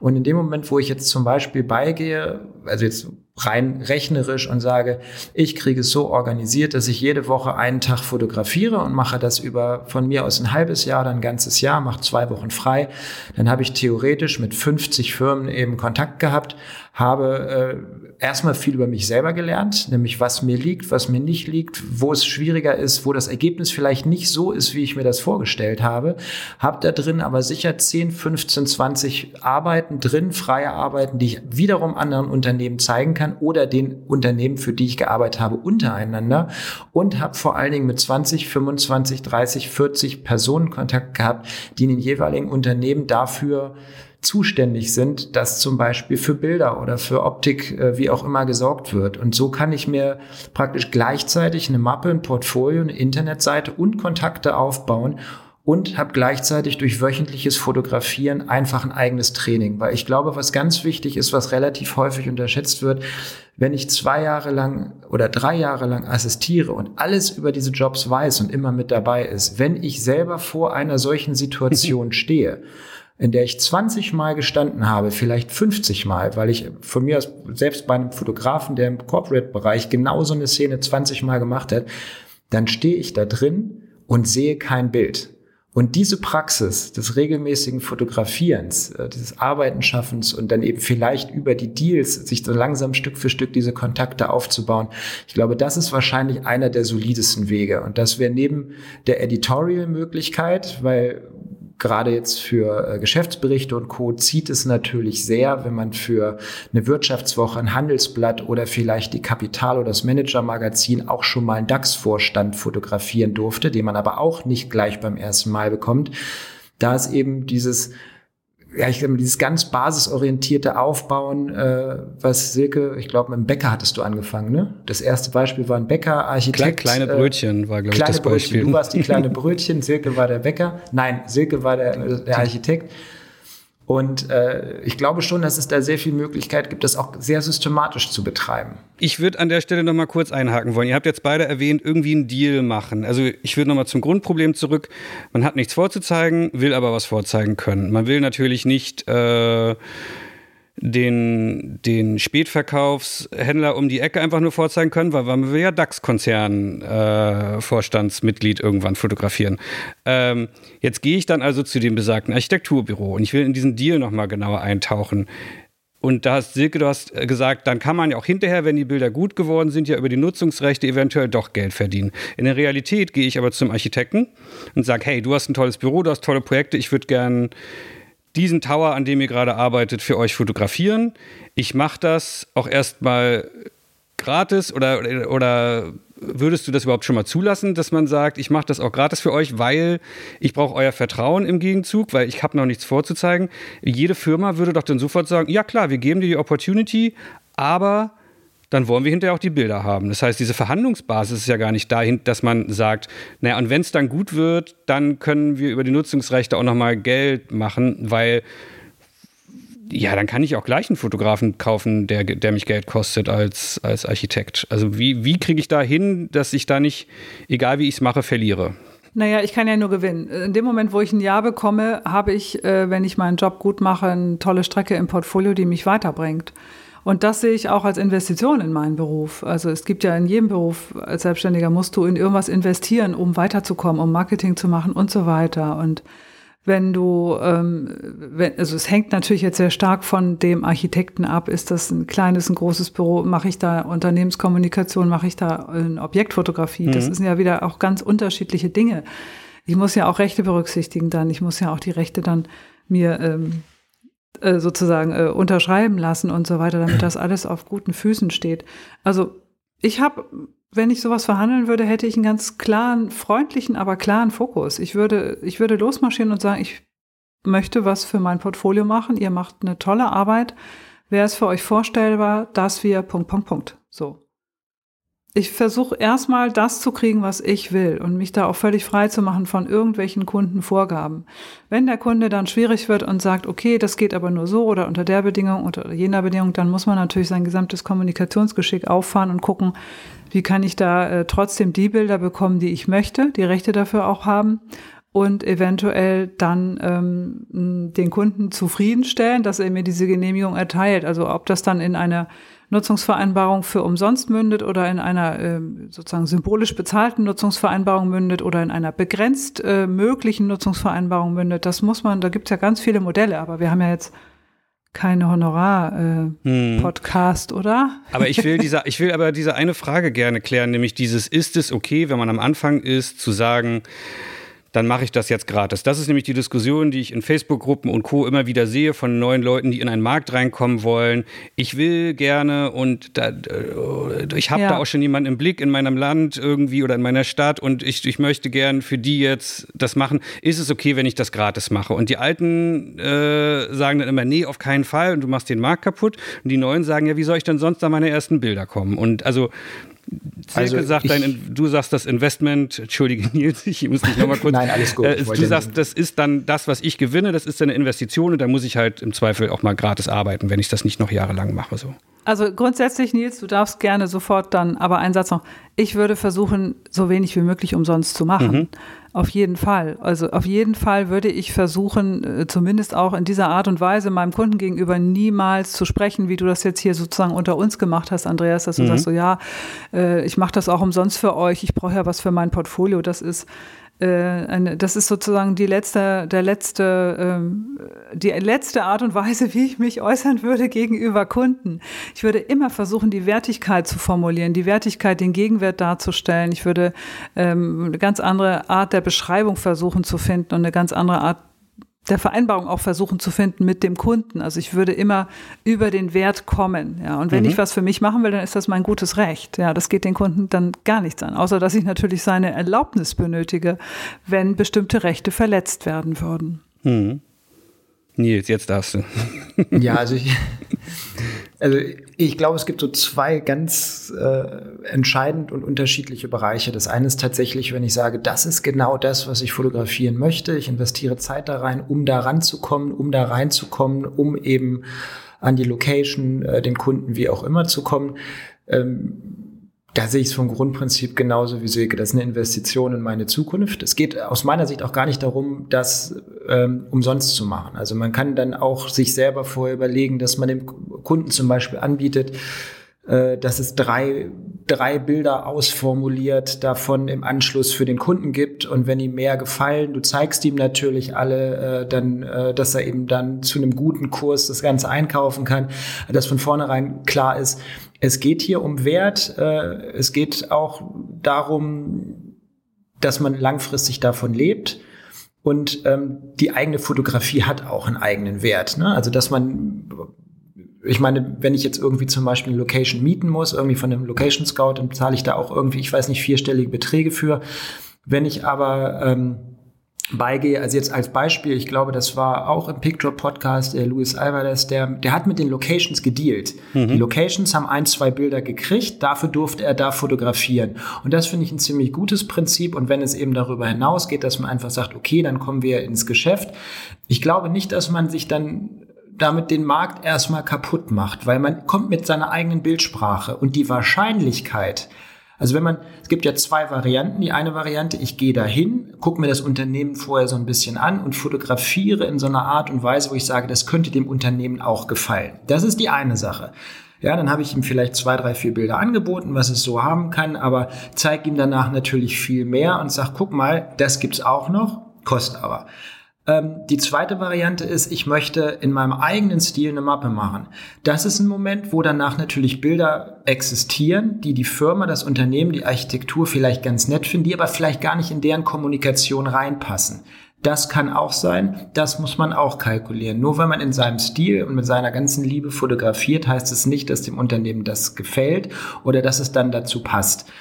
Ähm, der zweite, also das ist so die erste Variante, die beiden Sachen. Und die zweite Variante ist aber, und das ist, glaube ich, ähm, so ein bisschen das, was Andreas im Hinterkopf hatte. Es gibt das Ding, dass es eben auch Unternehmen gibt, die dir die Möglichkeit geben und die sagen, na, du hast ja noch nichts in deinem Portfolio. Mhm. Äh, kannst du nicht, äh, also wenn du das jetzt hier fotografierst, hast du was Tolles für dein Portfolio. Ich weiß nicht, ob es das immer noch ist in Nullerjahren ähm, gab es da viel, oder ich habe es immer wieder hören sagen, mit irgendwelchen Testshootings für irgendwelche Agenturen und irgendwie, also gerade so im kleinen und mittleren Bereich, wo es dann gerade in Berlin einige gab, die halt wirklich praktisch für null irgendwelche mhm. Sachen erstmal gemacht haben. Ich habe das selber nie so eine Anfrage gekriegt. Ne? Also schon mal, äh, ja, das ist jetzt so der erste Job und der, darum dann die nächsten also der Kunde ist sehr preissensibel und der möchte auch langfristig mit dir zusammenarbeiten. Kannst du das denn vielleicht im ersten Angebot berücksichtigen? Das ist immer so ein Moment, wo bei mir alle Alarmglocken angehen ähm, und wo ich dann eben auch die Kommunikation umstelle, weil ich einfach äh, erstmal gucken möchte, wo ist da diese Fairnessgrenze? Und deshalb würde ich das ganz klar äh, unterteilen. Einmal in, ich möchte mein Portfolio aufbauen, ich möchte meinen Kundenstamm aufbauen und es gibt ganz klar eben auch Kunden und äh, unterschiedlichster Couleur, die gerade bei Neulingen merken in Verhandlungen, okay, da kann ich oder da ich versuche es jetzt mal. Mhm. Das sind, finde ich, zwei ganz verschiedene Paar Schuhe. Äh, Silke, Silke, nickt. Äh, Silke nickt. Ich dachte, du willst was sagen. Nee, dann habe ich aber noch eine direkte Anf äh, Nachfrage. Ähm, ich könnte jetzt auch einfach sagen, ich äh, nehme jetzt irgendwie zwei, drei gut aussehende Freundinnen und Freunde, gehe auf den nächsten Sportplatz, ziehe den schicke Klamotten an, die ich hinterher wieder äh, im Adidas Store zurückgebe ähm, mache ein paar geile Fotos, habe ich ja alles gelernt während meiner Assistenz, wie ich gutes Licht setze, bin vielleicht auch gut in der Postproduktion hinterher. Dann packe ich das auf meine Website, packe das Adidas-Logo drauf und fake meine ersten Kunden. Ich wollte jetzt eure Reaktionen abwarten, wie ihr reagiert. Nils grinst nur. Ähm, Silke, hörst du uns noch? Du schreibst uns gerade, wir sind eingefroren, du hörst uns noch, ja? Super, dann, also was hältst du von der Idee, äh, die ersten Kunden zu faken? Überhaupt nichts. Mhm. Ich schreibe hier nebenbei in den Chat. Äh, genau. Ähm, ich, ich finde tatsächlich das, was Nils gerade auch gesagt hat, umsonst zu arbeiten und ähm, äh, das musste ich so nachdenken, habe ich tatsächlich gar nicht gehört. Also äh, diese, diese Praxis auch, wann auch immer das gewesen sein soll, ähm, kann, ich, kann ich gar nicht bestätigen, Gott sei Dank gar nicht bestätigen. Und Kunden zu faken finde ich, finde ich auch nicht so finde ich ehrlich gesagt auch merkwürdig. Es gibt in meinen Honorarseminaren immer so eine Frage, die ich den ähm, Teilnehmern dann stelle. Was sind für dich persönlich die Ausnahmen, ähm, die du in deiner Jobpraxis versuchst einzuhalten, wann du, äh, unter welchen Voraussetzungen du für weniger Geld oder für Umme arbeitest? So, mhm. diese, und, und dann sind die, unter, die, sind die Antworten immer ganz interessant. Manche haben sich darüber noch gar keine Gedanken gemacht, manche haben ähm, ähm, bestimmte Hausregeln für sich schon aufgestellt und äh, was dann meistens dabei rauskommt, sind so drei wichtige Argumente, die jeder so für sich dann auch mitnimmt, dass man sagt, okay, entweder ich arbeite umsonst, wenn ich wirklich ein tolles Projekt für mein Portfolio bekomme, wo ich wirklich sagen kann, das ist für mich die nächste Stufe auf der Leiter zu dem Ziel, wo ich eigentlich dann auch hin will. Oder ähm, es gibt vielleicht eine Challenge in Bezug auf Technik, neues Medium, irgendwas ausprobieren, was ich vorher noch nicht gemacht habe, vielleicht auch in Kombi mit Film oder keine Ahnung, ja, irgendwo die nächste technische Hürde auch zu nehmen, um dann äh, vielleicht auch da eine tolle Referenz zu bekommen. Also wenn ich jetzt wirklich den Automobilkonzern bekäme, wenn ich äh, ein gutes Einstiegsangebot mache, ähm, ein besonders günstiges Einstiegsangebot mache, äh, wäre jetzt für mich die Frage, ob es überhaupt funktioniert. Aber dann würde ich das unter Umständen machen. Und der dritte Punkt ist eigentlich, ich habe ein ähm, soziales Engagement, ich habe ein Herzensprojekt oder sowas in der Art. Das wären für mich so die Ausnahmeregeln. Ähm, die, also irgendeine Regel muss greifen, damit ich sage, okay, ich kann mir vorstellen, für sehr wenig Geld oder auch mal umsonst zu arbeiten. Das muss ganz klar zu 100 Prozent zu meinen Zielen und zu meinem Fokus passen. Hm. Also das würde ich auch unterschreiben. Also vom Sozialen hinten mal angefangen. Ähm, Automobilkonzern finde ich nicht schwierig. Ich glaube, äh, dass es in den normalen Projekten, die die realisieren über ihre Agenturen und über ihr CI, ähm, dass es da sowas, glaube ich, nicht gibt. Also dass da dann jemand äh, ähm, sagt, okay, ich mache das jetzt günstiger, äh, damit ich genau das Ding kriege. Umgekehrt ist es aber so, dass ich äh, aus dem Filmbereich, es gibt in äh, Braunschweig eine großartige Truppe, äh, Mut heißt die, ähm, die haben immer wieder freie Filmprojekte gemacht in Bereichen, äh, um sich technisch wirklich auszuprobieren und vollkommen äh, auch an ihre eigenen Grenzen zu gehen und sind dann mit dem ganzen Team, äh, haben die dann gearbeitet, wahnsinnig viel Geld rein, äh, nicht Geld, äh, wahnsinnig viel Zeit reingesteckt. Äh, ähm, ähm, und das Ergebnis, was dann da rausgekommen ist, steht dann im Portfolio, ist ein Kracher. Äh, bewegt sich, ähm, ist toll, ist ein neuer Meilenstein und äh, in dem Bereich kommt dann eben die nächste Truppe ähm, und sagt zum Teil, ja, das ist genau das, was wir suchen. Das ist dann aber eher, also ich glaube, ich würde die klassische freie Arbeit, die man jetzt praktisch äh, jemandem anbietet, weil sie schon fertig ist, weil sie auf jemanden zugeschnitten ist, um sich wahlweise ins Gespräch zu bringen oder sie sogar zu verkaufen und den Auftrag. Also ich glaube, das würde ich relativ klar voneinander trennen. Ich bin ja hier mit zwei Profis im Gespräch. Ne? Ich würde eigentlich gerne mal von euch wissen, wie ihr eingestiegen seid in euren Markt. Was, also jetzt nicht die ganze Lebensgeschichte, aber so zwei, drei Tipps. Was hat bei euch persönlich gut funktioniert? Ihr seid zwei sehr gute, erfolgreiche Fotografen, Andreas. Also, ich äh, fange mal im fünften Lebensjahr an. Nein, Quatsch. Äh, bei mir war es richtig, richtig klassisch. Und äh, mit kleinen Umwegen bin ich auch hinterher bei dem Klassischen geblieben. Ich bin wirklich einfach mit meiner Mappe, die ich heute nur noch raushole, um unter Freunden oder Kollegen zu zeigen, wie beschissen sie war, äh, einfach zur Redaktion gelaufen. Und äh, ich hatte keinen einzigen Auftrag im Hintergrund. Ich hatte eine Mappe voll mit Freunden, die ich völlig tot bearbeitet hatte, äh, weil ich dachte, das ist ein Look. Die will ich unbedingt die sehen, die Mappe. Die musst du mal sehen. Vielleicht zeige ich dir mal irgendwie, auch unseren, unseren Zuhörern, wenn ich mal einen ganz starken Tag habe und mich das traue. Äh, bin ich hingerannt und äh, ich hatte damals bei einem Wirtschaftsmagazin, die du ja auch so gerne magst, Nils, hatte ich, ich glaube, Nicola Düpo, schöne Grüße, falls du das hörst, äh, eine ganz, ganz tolle Bildredakteurin. Aber mit der habe ich auch lange zusammengearbeitet. Genau, die hat das gesehen Jahre später hat sie mir erzählt und hat mir erste Jobs gegeben, ganz kleine Jobs, irgendwelche No-Name-Leute, Privatleute, irgendwie, die zu irgendeiner Geschichte auch fotografiert werden mussten. Da war noch kein Vorstand dabei, kein Politiker, kein gar nichts. Und die hat mir später erzählt, was sie bewogen hat, mir den ersten Job zu geben. War nicht die Arbeit, war nicht die Mappe, ist vielleicht auch ganz interessant zu hören, sondern war, dass da jemand in ihrer, Redaktion stand und das unbedingt wollte. Das ist rübergekommen. Ich stand da in einem schlechten Hemd mit einer also äh, äh, ich muss mal alte Fotos von mir raussuchen. Ganz, ganz schlimm. Also auf, also mich zu präsentieren, habe ich wirklich nicht beherrscht. Und die Fotos waren auch schlecht. Aber ich habe rübergebracht, ich will das unbedingt. Und sie hat es dann einfach gewagt mit einem, mit ein, zwei, fünf Fotoshoots, die nicht relevant waren, wo sie zur Not hätte sagen können, gut, die 500 Euro habe ich jetzt versenkt, schicke ich noch mal jemanden hin. Und also das war wirklich von ganz, ganz kleinen Brötchen, Krümeln quasi, übers Brötchen hochgearbeitet. Und äh, ich bin erstmal in dieser Wirtschaftsschiene geblieben und Stück für Stück für Stück habe ich dann da mal zwischen 20 langweiligen Shoots, auch für andere Magazine, irgendwann mal meinen ersten Politiker oder meine erste Politikerin gehabt. Und da habe ich mich dann hingesetzt und habe, naja, nicht diese 500 Euro mitgenommen, sondern zwei, drei Tage Arbeit rein investiert und mir Gedanken gemacht und recherchiert und gezeigt, ich kann auch noch viel, viel mehr. Und irgendwann haben Magazine gesehen, okay, krass, dann schicken wir den doch mal noch zu noch wichtigeren Politikern. Und irgendwann kam Angela Merkel auf einmal und danach ist es dann zum Selbstläufer geworden. Aber ich würde damit quasi bestätigen wollen, Silke, und das, darauf wolltest du ja wahrscheinlich hinaus, der lange Weg von Krümel zu Brot quasi äh, ist funktioniert. genau, wir, wir, wir versuchen mal rauszufinden, ob es eine Abkürzung gibt heutzutage, aber schöne Geschichte.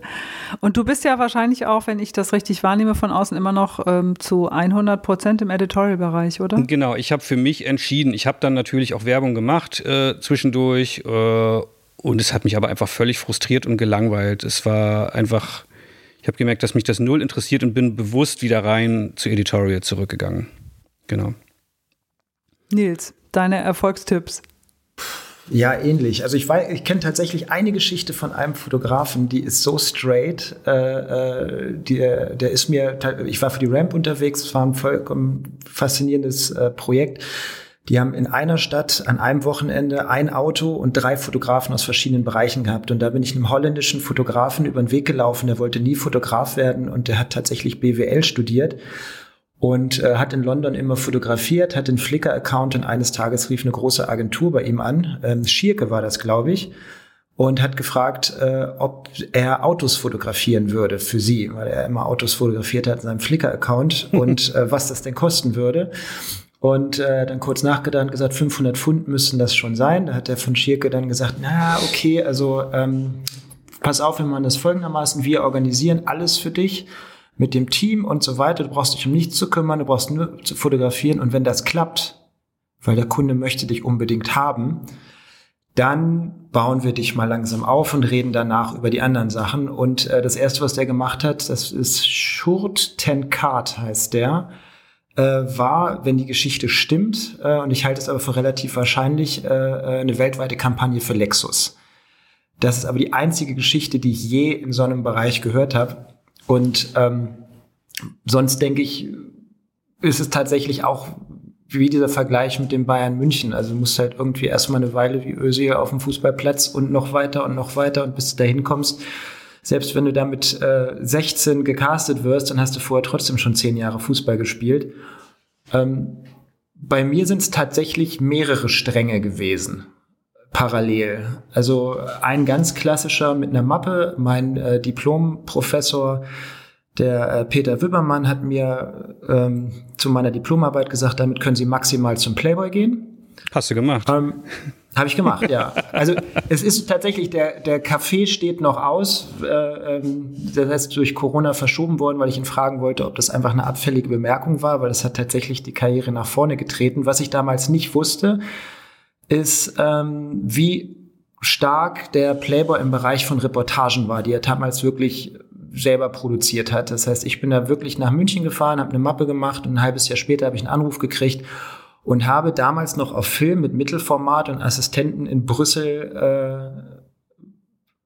äh, in Skabal, äh, bei Skabal den, äh, die Produktion der teuersten Anzüge weltweit äh, fotografieren dürfen mit den Designern. Und da muss man sagen, das ist aber, glaube ich, dann in dem Moment auch ein zusätzlich glücklicher Zufall, weil Brüssel ist in der Nähe von Essen. Ich habe noch in Essen gewohnt. Die hatte da wahrscheinlich keinen in der Nähe und damit ging es dann los. Und äh, darüber ging es dann weiter und dann kam noch einer und noch einer, dann wurde das Portfolio immer weiter und dann habe ich eines Tages äh, auch für ein Playboy äh, bei einer Reportage für einen Weltrekordversuch von Mercedes in San Antonio, Texas, ähm, stand ich abends auf diesem Hochhaus äh, bei dem Empfang von Mercedes und dann hat der äh, Redakteur von Mercedes, der Michael Görmann, hat gesagt, guck mal, das da drüben also der Redakteur von Playboy, das da drüben, das ist der Chefredakteur vom Mercedes Magazin, das ist der Peter Großschupf, gib dem doch mal deine Karte. Und äh, ich habe da gestanden und habe gesagt, das werde ich ganz sicherlich nicht tun. Und dann hat er gesagt, äh, der liebe Michael, du pass auf, ähm, auch wenn du das Gefühl hast, dass das hier alles noch nicht richtig ist und dass du hier noch nicht angekommen bist, wir sind hier in den USA, du bist hier hingeflogen für einen Job, äh, und wenn du dem jetzt hier die Karte gibst, das kannst du ruhig machen, auch wenn du dich selber noch nicht so einschätzt, dass das geht. Mach das einfach mal. Und ähm, das war der Punkt, wo es dann ein paar Monate später losging, dass ich fürs Mercedes-Magazin arbeiten durfte. Ich bin dann in den Nullerjahren in die Automobilfotografie in dem Bereich Editorial eingestiegen ähm, parallel äh, das gleiche noch mit dem Audi-Magazin und habe für die sehr viele Jahre fotografiert und habe darüber dann eben auch über Porträts von äh, zusätzlich von Designern und so weiter eben meine Mappe füllen können. Ähm, der zweite Strang bei mir ist tatsächlich aber durch selbst produzierte Geschichten gekommen.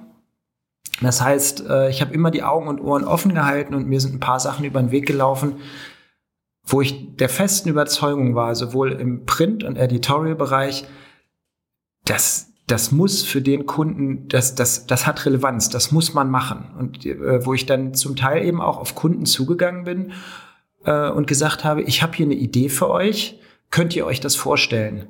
Und ich glaube, dass das ein sehr, nach wie vor ein sehr effizienter Weg ist, dass man, äh, wenn man eine Idee hat und wenn es von mir aus, wenn man jetzt äh, Werbe- oder einen Corporate-Bereich nimmt für eine tolle Employer Branding Kampagne äh, für ein Unternehmen, dann kann man das auch anfotografieren mit ein, zwei Beispielen und zu dem Unternehmen gehen und sagen, ich habe hier eine geile Idee hm. äh, für was weiß ich nicht was oder zu einer Werbeagentur, wo man weiß, die haben den Etat von irgendeinem von mir aus Automobilunternehmen und sagt, ich habe eine tolle Idee für äh, Storytelling, für eine Content-Strecke, für Social Media, äh, für ein Road-Movie äh, und dann einfach hingehen und das vorstellen. Und selbst wenn das dann in dem Falle nichts wird, äh, weil jede der Ideen, die bei mir tatsächlich was geworden ist, denen stehen neuen Ideen gegen, entgegen, wo ich dann irgendwo hingerannt bin, wo es nichts geworden ist.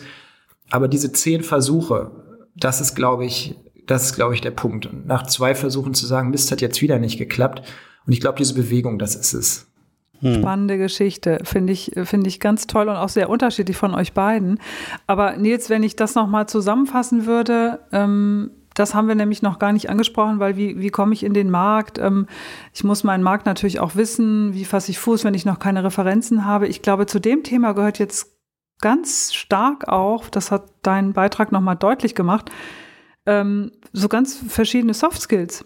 Also es ist auch ein Persönlichkeitsmerkmal dahinter. Ich, äh, du hast gesagt, äh, ne, ich bin mutig gewesen, ich habe jemandem meine Visitenkarte gegeben. Also wenn ich das nochmal zusammenfasse, dann würde ich sagen, äh, Augen und Ohren aufhalten, gucken, was um mich herum passiert, äh, mit Ruspe durch die Welt gehen, auch proaktiv sein, mitdenken, ähm, Angebote entwickeln, in die Kommunikation gehen mit Menschen, äh, mutig sein. Ähm, also es ist ganz stark auch ein Persönlichkeitsmerkmal, wie ich an einen Kunden überhaupt rankomme, wie ich auf die Idee für einen Kunden komme und wie ich, wie gut ich und wie engagiert ich das eigentlich auch umsetzen kann.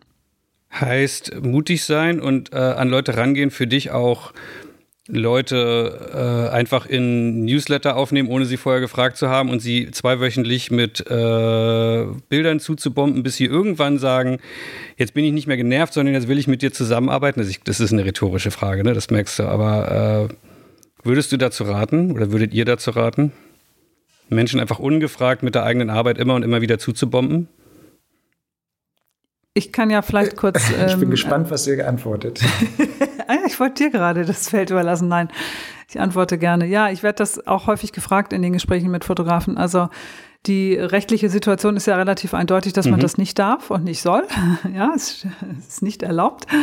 Aber ähm, das muss man auch ganz klar wissen und, und sich da aufklären ähm, lassen. Aber natürlich tun viele Fotografinnen und Fotografen, die im Bereich der Werbung arbeiten, tun das zum Teil trotzdem, weil es so auch eine gewisse Grauzone gibt, weil man natürlich hier Geschäftsbeziehungen mit Menschen aufbauen möchte, deren Job es ja ist, dass sie ähm, den Markt im Blick behalten. Das sind Bildredakteure genauso wie Art Producer, die ja dafür ähm, eingesetzt sind auf ihren Jobs, genau das zu tun. Und deswegen geht auch der Gesetzgeber zum Teil davon aus, dass hier eine, eine, eine sozusagen keine unerlaubte Werbung stattfindet, sondern dass das eben diese Grauzone ist, soweit ich das bisher ähm, einordnen konnte. Und deswegen tun viele Fotografen das trotzdem. Und äh, ob das jetzt schon das Mutigsein ist, ähm, würde ich, das meinte ich damit nicht, mhm. weil mutig sein bedeutet für mich in den persönlichen Kontakt gehen, mir überlegen, was ich will und wie ich das im Gespräch mit diesem Kunden vielleicht auch ne, äh, bewirken kann, dass ich darauf hinarbeite. Und der Newsletter ist für mich eher so ein Instrument, um so ein Grundrauschen zu erzeugen, also eher ein Marketinginstrument. Ja, also ich also ich sehe das ähnlich. Ich glaube schon, dass es einiges an Mut braucht. Das heißt nicht, dass man keine Angst oder keinen Respekt davor hat. Das heißt halt am Ende des Tages nur, dass man trotzdem springt. Also dass man sich regelmäßig, wenn man jetzt nicht zufällig die komplette Rampensau ist, die ich in dem Bereich sicherlich auch nicht bin, dass man sich regelmäßig aus seiner Komfortzone rausbewegt. Ähm, das ist es geht ja nicht nur darum, oder es geht nicht zwingend darum, dass man sich immer in diesen normalen Pfaden bewegt oder dass man das genau so macht, wie man jetzt gelernt hat mit äh, Straight, mit der Mappe und gerade hin und äh, den Weg, den alle gehen. Ähm, das ist ja, ich weiß gar nicht, ob ich das irgendwann gehört habe, ob das irgendwann mal auf so einem Kalenderspruch war, aber vom Grundprinzip ist das wie mit dem Glück das, äh, oder mit, mit dem Geld. Das Geld liegt auf der Straße, aber es liegt da eben nicht in Säcken, sondern es liegt da irgendwie in kleineren Einheiten. So, und wenn ich über eine Hauptverkehrsstraße gehe und die ganze Zeit nach unten gucke, äh, irgendwo in der Fußgängerzone und äh, finde da einen 100-Euro-Schein, dann ist das relativ unwahrscheinlich, dass ich der Erste bin, äh, den alle finden. Wenn ich aber durch Nebenstraßen gehe, wo vielleicht genau, wo zwar vielleicht weniger Geld verloren wird, äh, ich aber der Einzige bin, der auf den Boden guckt, um das aufzuheben. Ähm, und ich glaube, das ist, das ist so ein Punkt, wo ich einfach sage, ähm, wichtig ist, dass ich es auf jeden Fall will. Wichtig ist, dass ich äh, Material habe, mit dem ich arbeiten kann. Und ähm, ich glaube, wichtig ist doch das, was Silke gesagt hat, dass man Augen und Ohren offen hält. Und zwar eben auch mal ein bisschen nach rechts und nach links. Ähm, es gibt äh, in der Podcast-Folge von David Hearn zwei, drei Geschichten, die ich ganz, oder Anmerkungen, die ich ganz toll finde. Das eine war, glaube ich, dass er irgendeinem äh, irgendeinem Redakteur oder irgendjemandem äh, eine Erstausgabe von irgendeinem Buch organisiert hat also eine total ausgefallene Geschichte äh, und dadurch eben im Gedächtnis geblieben ist. Und das Zweite ist, dass er äh, auf der Suche nach Ideen, weil er eben auch seine Studenten im Coaching hatten, die gesagt haben, ja, aber es sind ja alle Geschichten auserzählt das ein ganz tolles Beispiel genannt hat, äh, wie man auf Geschichten kommt oder wo man Geschichten herbekommen kann. Du gehst nämlich in eine Bahnhofsbuchhandlung und ähm, es gibt Tausende, es gibt Tausende von Titel und Special Interest Dingern. Und äh, das, was er genannt hat, ist, ähm, glaube ich, ein Tätowiermagazin gewesen, wo er das in der Hand gehabt hat und gesagt hat, oh Mensch, was ist, und das, wie gesagt, das ist jetzt nur ein Beispiel für äh, die Studenten gewesen, wo er gesagt hat, oh, was könnte was könnte was sein, was wirklich spannend ist, womit ich wirklich weit kommen kann. Was wäre denn, wenn man äh, ein Kind hat, was tätowiert ist? Gibt es sowas? Okay, ich versuche das rauszukriegen. Ich versuche die Eltern zu finden. Ich mache eine Geschichte darüber. Und plötzlich habe ich mit dieser Idee, mit der Weiterentwicklung, dadurch, dass ich in der Bahnhofsbuchlandung stand und plötzlich ein Tätowiermagazin in der Hand hatte, von dem ich vorher gar nicht wusste, dass es sowas gibt, eine Geschichte, die gesellschaftlich spannend ist, die äh, diskutiert wird, die relevant ist und die ich plötzlich anbieten kann. Mhm. Und das ist jetzt ein Beispiel für den Editorial-Bereich. Und ich glaube, dass es in vielen anderen Bereichen auch die Möglichkeit gibt, äh, über solche Sachen Ideen zu entwickeln und damit eben auf potenzielle Kunden zuzugehen. Mit einem guten Auftreten natürlich. Und dieses Beispiel würde theoretisch auch sehr gut für die Werbung fotografieren, weil in der Werbefotografie musst du ja auch noch viel mehr eigentlich ähm, freie Arbeiten im Portfolio haben als in manchen anderen Bereichen. Also gerade letzte Gespräche haben mir wieder gezeigt, dass Art Buyer erwarten, dass man so 80 Prozent, manchmal sogar mehr freie Projekte im Portfolio hat. So, und das ist ja auch eine hohe Messlatte, da ähm, ständig was nachzulegen. Und dieses äh, Tattoo-Beispiel, also Tattoos am, am Kind, Entschuldigung, das würde für mich tatsächlich auch sehr, sehr gut in der Werbung funktionieren. Wenn du natürlich mit einer anderen Bildsprache, mit einer anderen Erzählweise da auch eine schöne Arbeit produzierst, die dann für so einen Markt taugt. Und das ist was, was auch viele Fotografinnen und Fotografen viel zu wenig machen, dass sie sich A, klar werden, wo sind meine Interessen, wo finde ich Themen, wo kann ich stöbern. Allein das, das äh, regelmäßige Aufsuchen einer Bahnhofs- oder Flughafen-Buchhandlung, äh, wo es äh, Wände mit Magazinen gibt, äh, in- und ausländische, das finde ich fantastisch. Also ich, ich mache das selber sogar ganz, ganz oft, weil es gibt so viel hinter unserem eigenen Bildhorizont und Medienhorizont, was wir niemals entdecken. Und das erlebe ich in vielen Gesprächen mit Fotografen, die dann sagen, oder wenn ich frage, wo, wo willst du denn hin? Also wo sind denn deine Akquiseziele? Wo, wo willst du drauf losarbeiten oder hinsteuern? Und dann kommen ganz oft immer diese typischen Namen, von Werbeagenturen oder Magazinen, die wirklich jeder kennt, die es schon lange, lange gibt und äh, die wahrscheinlich auch ganz gute Arbeit machen, aber es gibt daneben noch so, so viel mehr. Und was sie dann oft vergessen, ist einfach auch dieses Matching. Passt mein Portfolio, passt die Art und Weise, wo ich gerade stehe, wie ich gerade arbeite, passt das eigentlich schon zu einem Magazin wie, ich sag mal, Stern oder Vogue oder etc.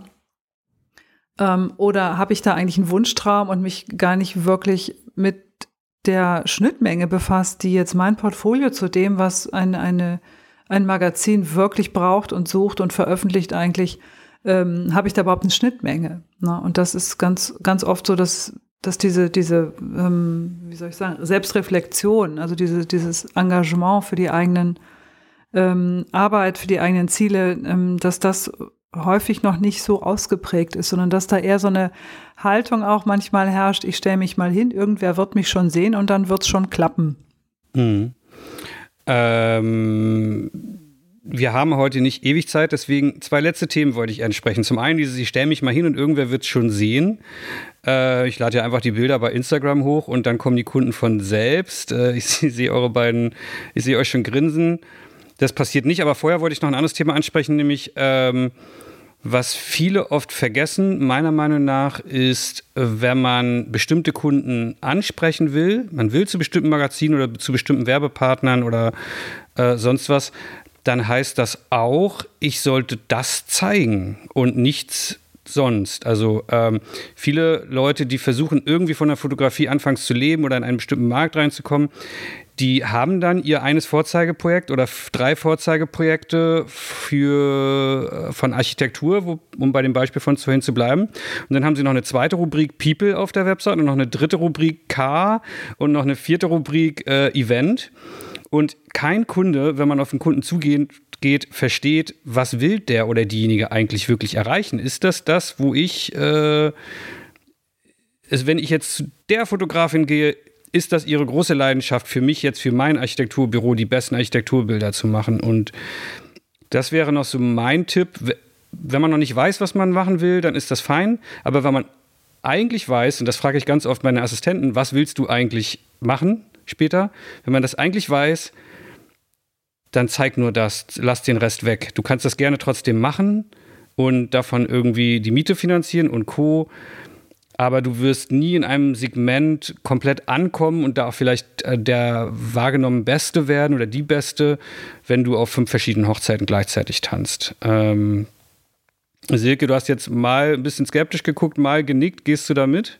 Mit deinen hunderten Fotografinnen und Fotografen, die du ja auch begleitest?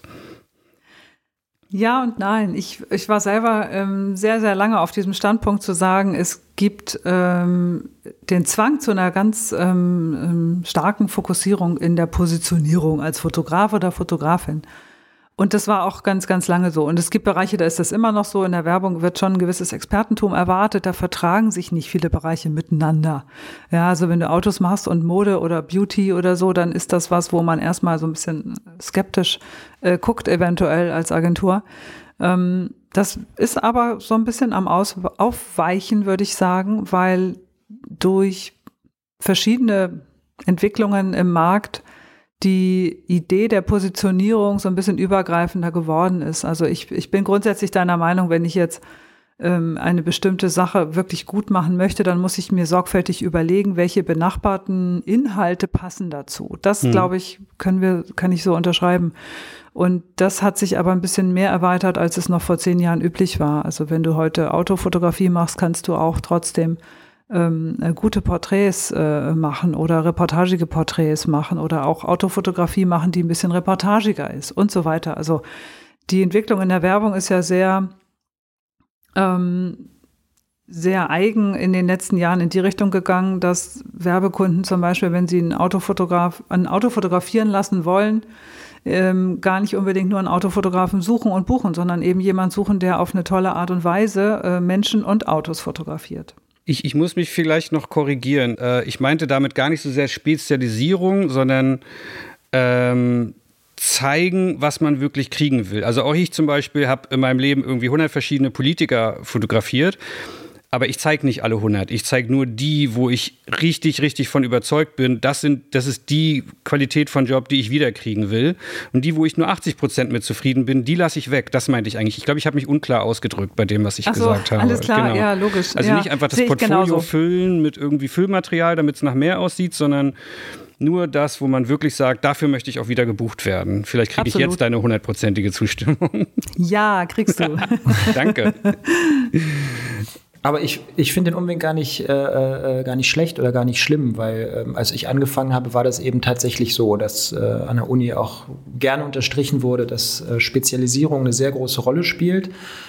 Ähm, es haben viele versucht, sich zu spezialisieren, wenige sind Fotografen geworden und äh, ich bin tatsächlich eigentlich einen komplett anderen Ansatz gefahren, weil ich habe gesagt, natürlich kannst du als spezialisierter Wein, äh, Weinhändler vor die Hunde gehen und ich habe dann halt eher den Tante Emma Laden erstmal aufgemacht und dann später den Supermarkt und habe äh, in dem Moment, wo es dann wirklich an verschiedenen Ebenen gut gelaufen ist, angefangen ähm, auch weniger mutig, sondern eher vorsichtig und sehr kalkulierend ein Regal nach dem anderen rauszuschieben. Ich habe das dann auch nicht ganz rausgeschoben, sondern habe mein Netzwerk erweitert und habe dann mich im Endeffekt mehr oder weniger aus dem Supermarkt so ein bisschen zurückgezogen und einen etwas spezialisierteren Supermarkt aufgemacht, ähm, ich glaube, also wie gesagt, das, was da vorhin mit dem äh, Mercedes-Magazin und Audi-Magazin und SZ-Magazin, Rolling Stone Mag Magazine und dann die Geschäftsberichte für Bertelsmann oder äh, wie auch immer, das sind ja, das muss man ganz klar sagen,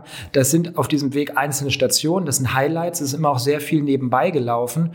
Und ähm, ich glaube, dass mir das ähm, in der mittlerweile doch erfolgten Spezialisierung sehr gut getan hat, auch interdisziplinär zu arbeiten. Das heißt, dass man in verschiedenen anderen Bereichen unterwegs ist, dass man anderen Rahmenbedingungen ausgesetzt ist, dass man weiß, wo die eigenen Grenzen sind, dass äh, Technik dazu kommt, ähm, dass man anderen Anforderungen durch anderen Kunden äh, über den Weg läuft, anderen äh, Redaktionen und in dem Zusammenhang halt einfach einer so großen Vielfalt an Problemlösungen oder an Problemen und äh, daraus resultierenden Problemlösungsansätzen über den Weg läuft, dass einem das äh, auf dieser Spezialisierung halt dann auch irgendwann weiterhilft. Und dass man dann in diesem Zusammenhang eben auch merkt oder sagt, okay, ich zeige wirklich auf der Seite, ich zeige nur noch die Highlights, wo ich sage, das ist das, äh, äh wofür ich arbeiten möchte. Oder mhm. wo, was natürlich jetzt nicht, wenn jetzt ein Kunde zuhört, wenn das nicht auf der Internetseite gelandet ist, dass ich in dem Bereich nicht arbeiten möchte, zwingend, sondern dass es einfach ist, wenn ich jetzt äh, zehn Projekte habe, äh, oder nehm, also als imaginäre Zahl, und äh, diese Projekte sind alle vergleichbar, dann macht es aus meiner Sicht schon Sinn, sich die zwei oder drei rauszusuchen, die in dieser Range vielleicht die unterschiedlichsten Ansätze haben, anstatt dass man einfach alle zehn zeigt und damit das Ganze verwässert. Und äh, dass man schon, ja gut, da sind wir fast dabei, wie baue ich ein Portfolio?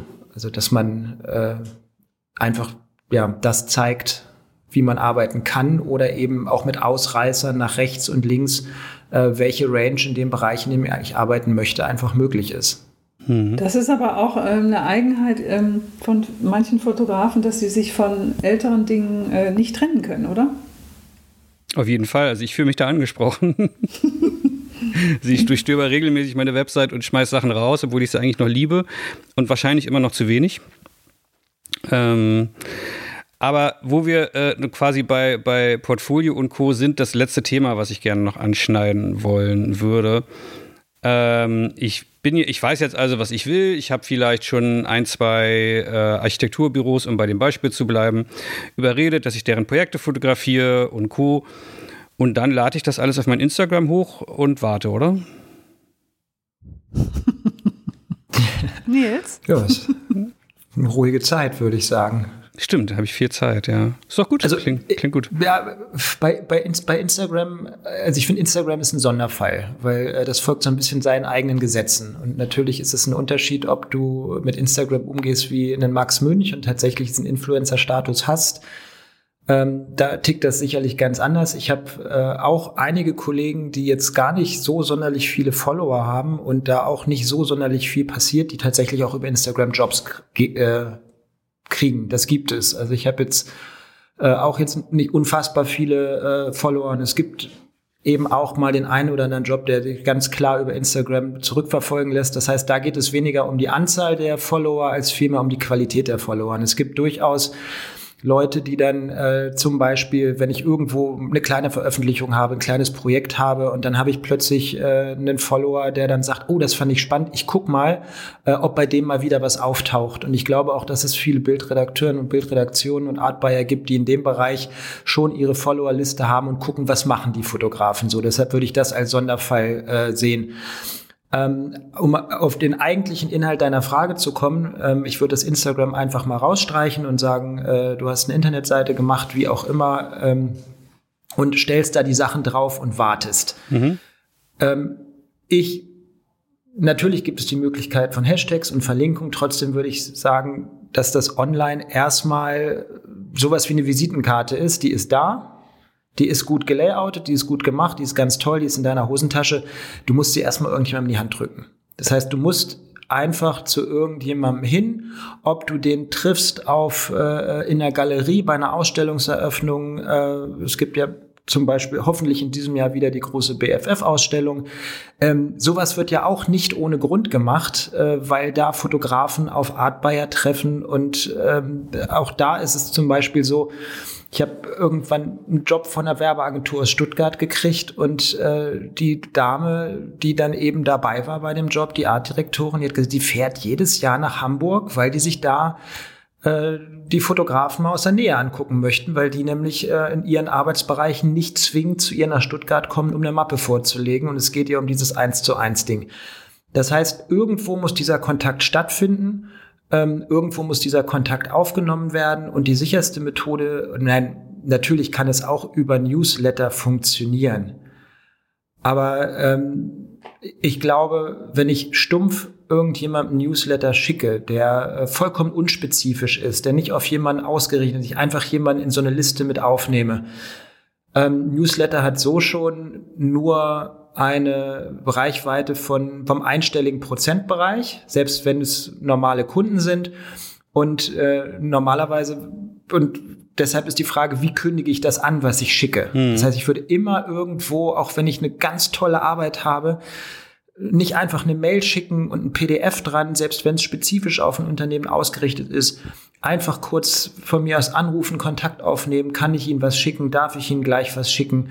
Ähm, oder irgendwas, was vielleicht so eine kleine Besonderheit hat. Und wenn ich das Ganze einmal gut ausdrucke, aufbereite, äh, äh, in einen tollen Briefumschlag stecke und jemandem von mir aus vor die Tür lege, es muss irgendwas passieren, was irgendwas hinterlässt. Und äh, eine Mail zu schreiben, von der ich nicht mal weiß, ob ich so im Spam-Ordner landet oder einfach blind Newsletter, kann klappen, aber man kann die Wahrscheinlichkeit eines erfolgreichen Erstkontaktes auch positiv beeinflussen und das gehört sicherlich nicht dazu. Ja, aber darauf wollte ich hinaus. Nur weil ich schöne Arbeiten habe und die irgendwo ablege. Ich fand dein Beispiel mit der Visitenkarte, die perfekt gedruckt ist und Co. und dann aber in meiner Hosentasche liegt, die keiner sieht. Äh, also wir haben ganz viel besprochen, wie ich an diese ersten Projekte komme und was zum Zeigen kriege und Co. Ich muss dann hinten raus auch was damit machen. Ne? Das darf man jetzt nicht vergessen. Das ist nochmal eine andere Folge. Hier irgendwann Akquise oder äh, würde ich es dann wahrscheinlich nennen wollen. Äh, ja, ich ja. würde vielleicht noch ergänzen, also ich sehe es auch so wie, wie Nils Hendrik. Ich finde auch die die, ähm, die Aktionen, die man überlegt, so wie gehe ich jetzt raus, wie gehe ich ran an die Leute, was brauche ich dafür für Präsentationsunterlagen, was, was muss fertig sein sozusagen von der Visitenkarte bis zum Portfolio, finde ich gut, ähm, finde ich ganz, ganz wichtig, dass man sich damit auseinandersetzt und sich darauf vorbereitet. Aber ich würde das Thema Instagram doch nochmal kurz auf den Tisch bringen, weil die, ähm, weil viele, viele mh, Akquiseaktionen und Vernetzungsaktionen und Kontaktmöglichkeiten doch über Instagram und andere Social-Media-Kanäle ganz konkret in den letzten Jahren zunehmend mehr und mehr entstehen. Also Instagram ist ja. nicht nur, ich lade mein Portfolio hoch und warte ab, sondern es ist wirklich auch, ich schreibe Messages an die mhm. Leute, mit denen ich mich verne vernetzen möchte. Ich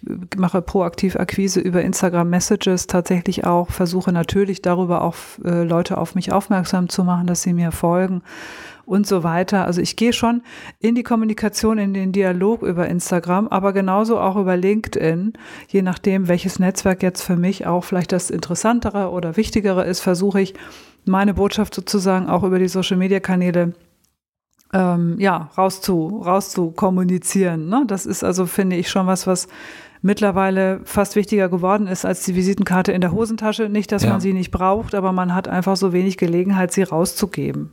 Aber auch dort gehst du proaktiv los und äh, legst dir nicht einfach ein LinkedIn-Profil an und wartest, dass irgendwer das zufällig findet und sagt, ach cool, mit der möchte ich mal arbeiten. Ja. Hm. Ja, ich brauche halt für alles, was ich tun möchte, ähm, eine, eine, Strategie, meine eigene kleine Strategie. Wo will ich hin? Wie will ich das sozusagen anstellen? Was brauche ich dafür? Und welche konkreten Aktionen möchte ich dann unternehmen? Ne? Mhm. Also es ist schon auch ein strategisches Arbeiten und das ist ja nach wie vor für manche nicht so leicht, ne? weil äh, Kreativität und Strategie schließt sich ja nun, nun wirklich nicht aus. Und für viele ist Fotografie ein sehr kreativer Beruf. Nicht nur, aber auch. Und ähm, ich finde, dass, äh, wenn man das beides im Blick hat, ähm, dann hat man auf jeden Fall einen großen Vorsprung oder einen Vorteil, sage ich mal. Ja. Genau. Aber das Schöne ist ja, über all diese Sachen kann man mit dir sprechen gegen kleines Entgelt. Äh, da kannst du beraten als Coachin und hast auch ein bisschen Erfahrung auf dem Gebiet. Das kann man sich alles auf deiner Webseite angucken.